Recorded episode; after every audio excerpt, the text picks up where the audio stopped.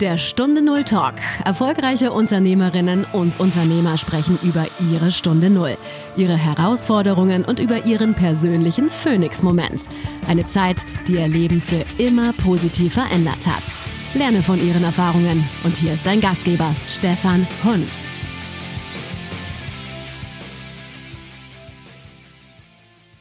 Was war dein Phoenix-Moment, der dich auf den nächsten Level gehoben hat? Der Moment, als mir klar wurde, dass ich auch für andere Arbeitgeber interessant bin.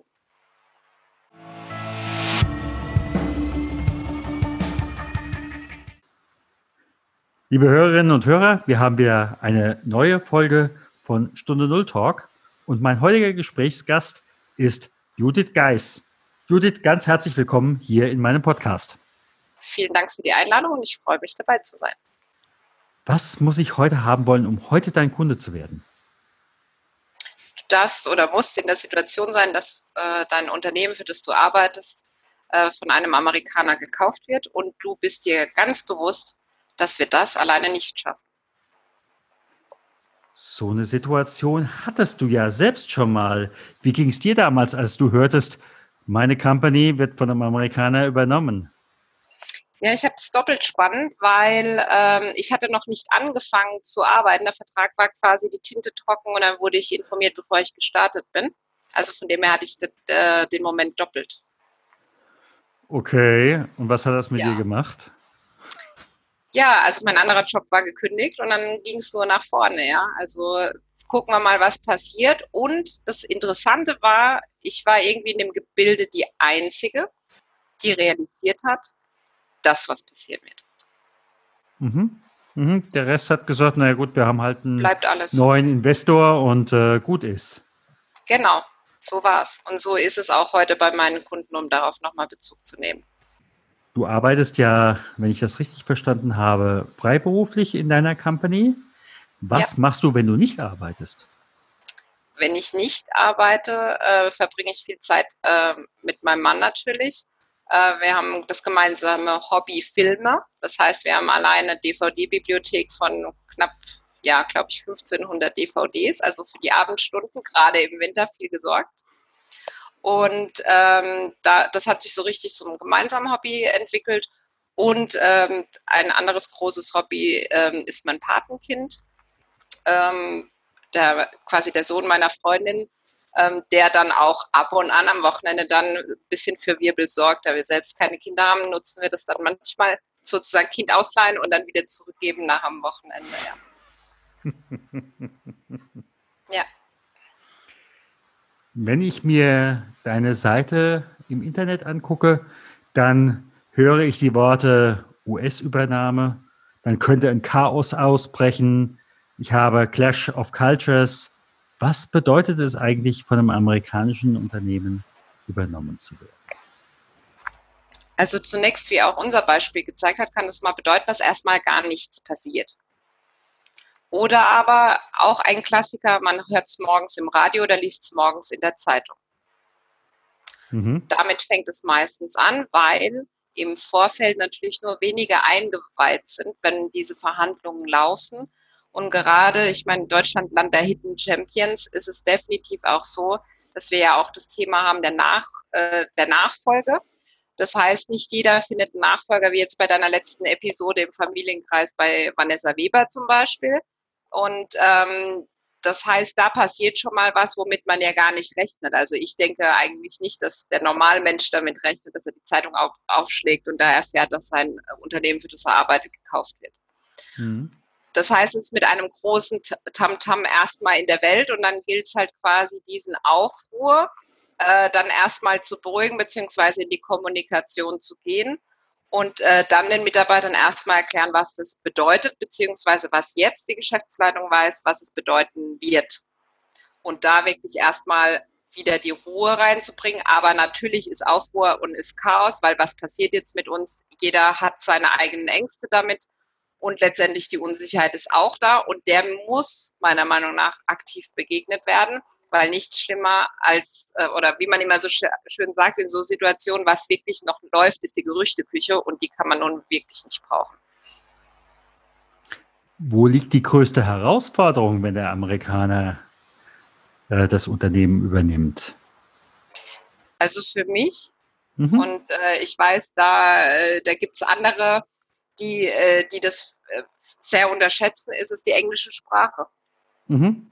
Also wirklich so dieses, äh, wenn du heute jemand fragst, sprichst du Englisch? Ja, ich spreche Englisch. Kannst du aus dem Stand eine Stunde jemandem zuhören und ihm antworten? Ah nee, so gut ist es dann doch wieder nicht. Das heißt, äh, auch Englisch, wenn, wenn das gefragt wird in Vorstellungsgesprächen, ja, ja, genau. Und ich glaube, es ist wirklich so der Moment, wo, wo die Wahrheit, nennen wir es mal, gedehnt wird bei der eigen, eigentlichen Einschätzung. Und ähm, wie viel Kommunikation und dass Kommunikation wichtig ist, gerade dir sage ich jetzt mal, ist es ganz klar und hoffentlich auch den Zuhörern. Aber wenn dann die gemeinsame Sprache fehlt, dann äh, wird es halt doppelt schwierig, sage ich jetzt einfach mal. Ne? Also wir haben Beispiele zum Beispiel gehabt beim Kunden, Leiterin Finanzen, seit 30 Jahren im Unternehmen von der Pike hochgearbeitet, also wirklich so der Klassiker, wo ich sage, hey, toll und finde ich super.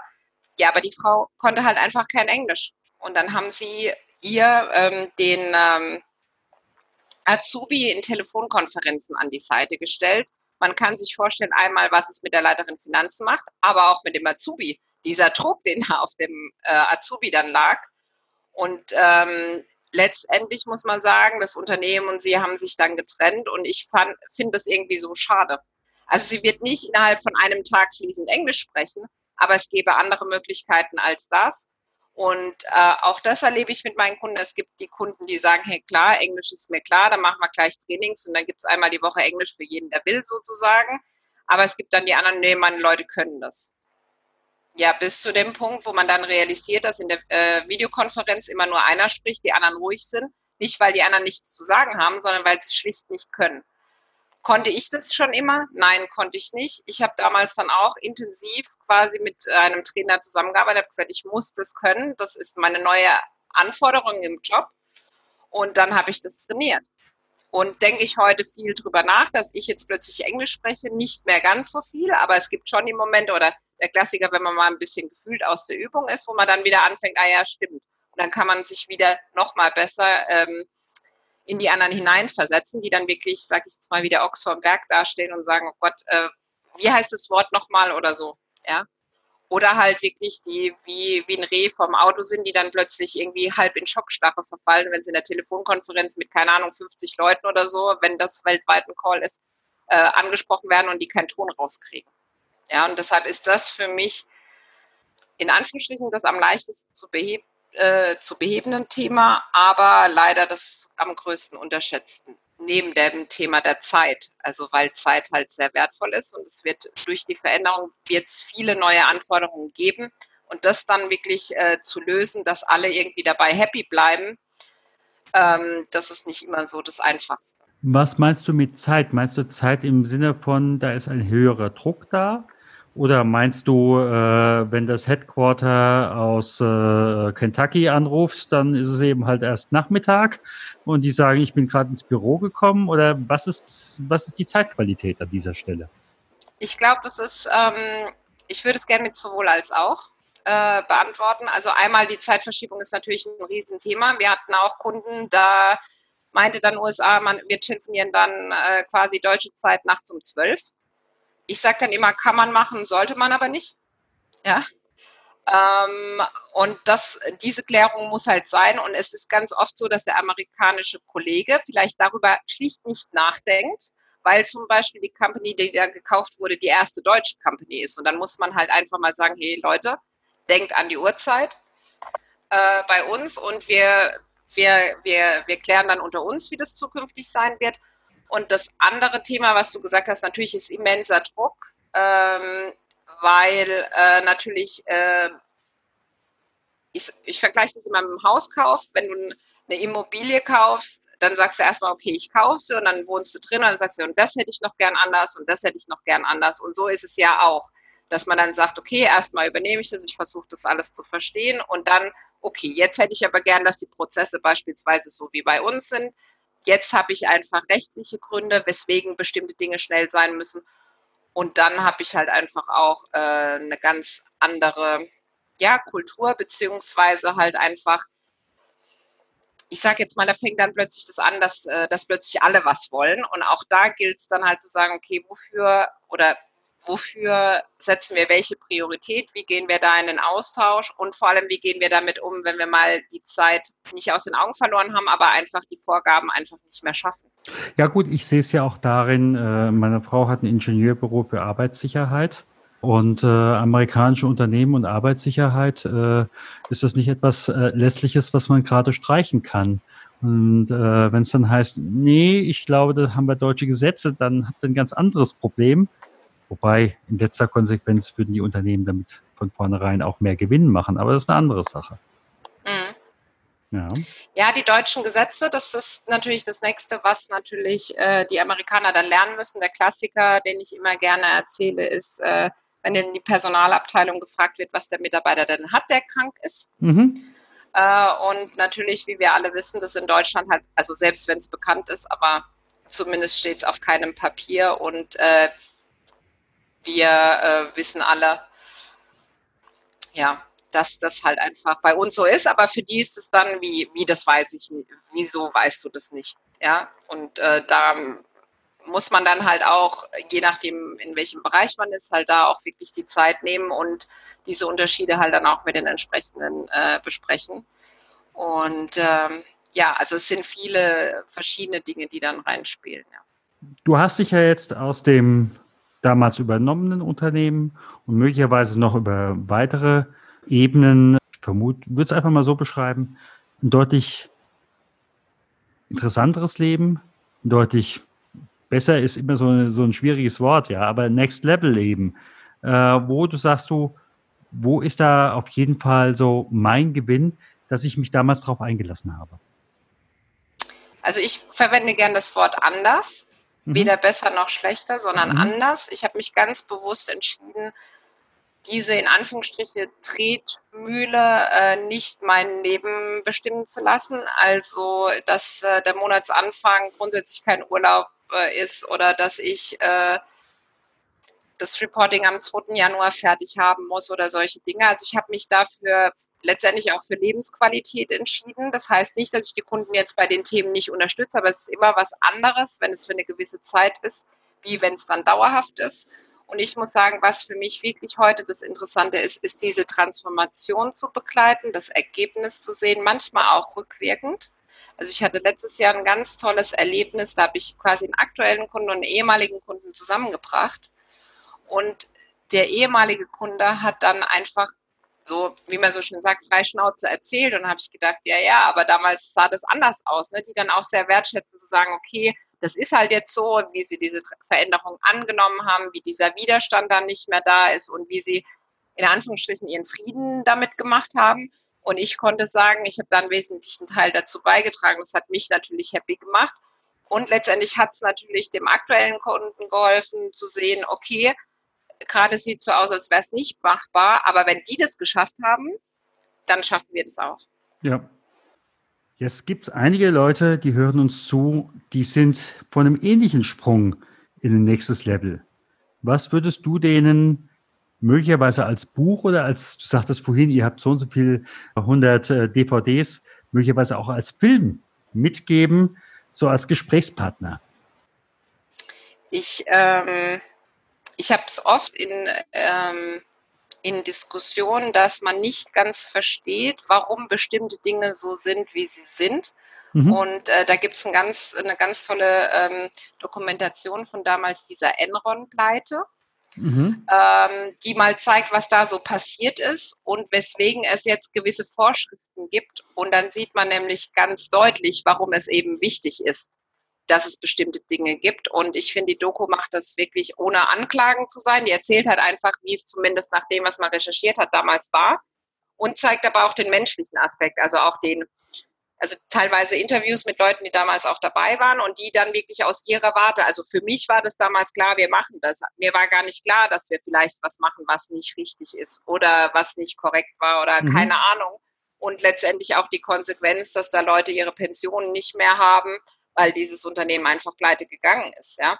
Und es war ja ein Riesenskandal, hat ja dann auch zu Gesetzesregelungen geführt in den USA Und das hat Auswirkungen auf Deutschland. Und da ist es, also als ähm, amerikanische Tochtergesellschaft, und das ist dann auch so, ja, was habe ich denn mit den Gesetzen dort zu tun? Ja, aber es strahlt halt aus, wenn man börsennotiert ist, dann muss man das auch machen.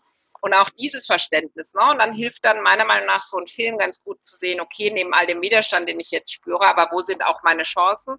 mhm. ähm, äh, daraus und äh, letztendlich auch da wieder Kommunikation. Ich muss plötzlich vielleicht mit Abteilungskollegen reden, mit denen ich vorher nicht geredet oder nicht offen genug reden konnte, dass man Prozesse und das Leben, tägliche Leben erleichtern kann. Und durch dieses Thema dann komme ich neu zusammen. Ich verstehe den anderen besser, er versteht mich besser und man findet einen gemeinsamen Weg. Und dann ist es halt nicht nur viel Arbeit, sondern auch eine Chance, die darin liegt. Und auch dann kommt der ein oder andere zum neuen Level und vielleicht zum neuen Miteinander oder ich würde sogar so weit gehen zum besseren und einfachen Miteinander dadurch.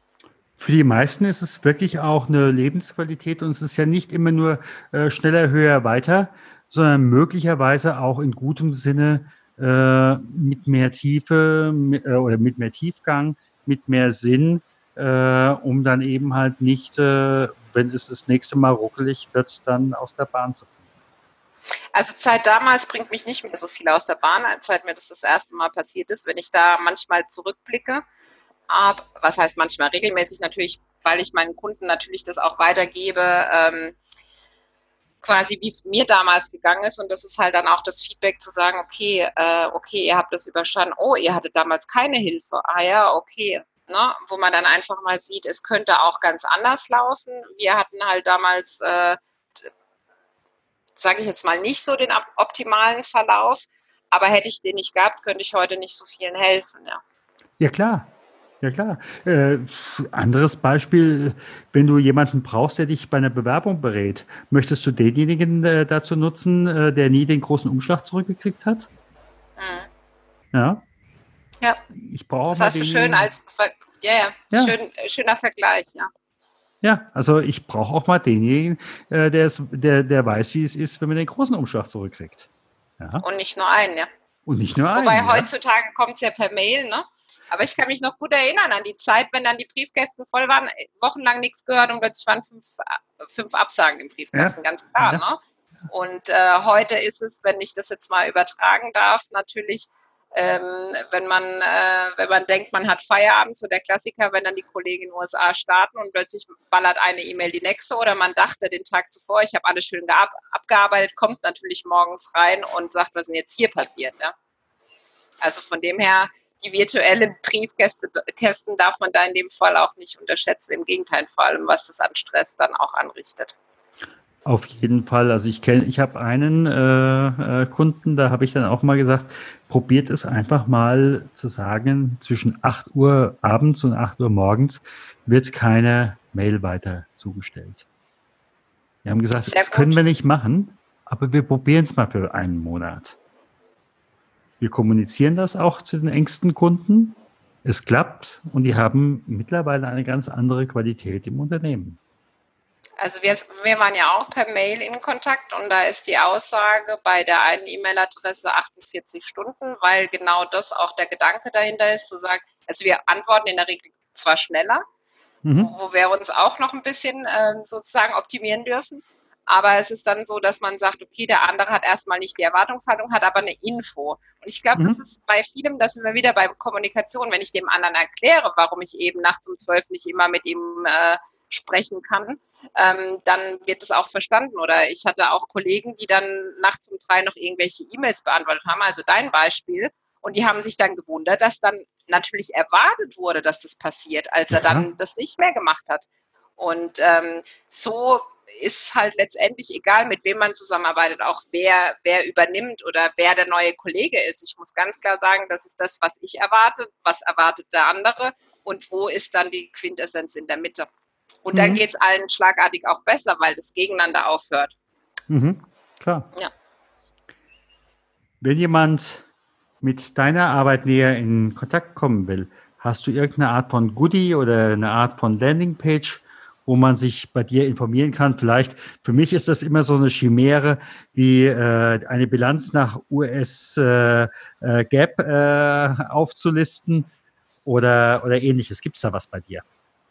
Ja, also ähm, um jetzt das Miteinander und die Kommunikation auch weiter im Vordergrund zu halten, wir haben oder ich habe einen Leitfaden entwickelt, also was die Führungskräfte meiner Meinung nach tun sollten, um erfolgreich durch die Übernahme zu kommen. Und die findet man dann auf unserer Homepage www.thebridge-online.com. Dann gibt es einen Reiter mit Tipps und da gibt es mhm. neben dem Leitfaden auch noch andere Goodies, von dem her gerne vorbeischauen. Den äh, Link nehme ich doch gerne rein. Ich sage einfach mal ganz herzlichen Dank. Ich sage vielen Dank und hat mich total gefreut und ich freue mich darauf, unsere eigene Episode natürlich zu hören, aber auch weiterhin den Podcast zu verfolgen. Vielen Dank, dass du beim Stunde Null Talk dabei warst. Auf der Webseite stunde null-talk.com erfährst du noch mehr über den heutigen Gesprächsgast. Dort gibt es auch spannende und interessante Buchempfehlungen der Gäste. Oder lade dir eines der kostenlosen Booklets zu den Interviews herunter.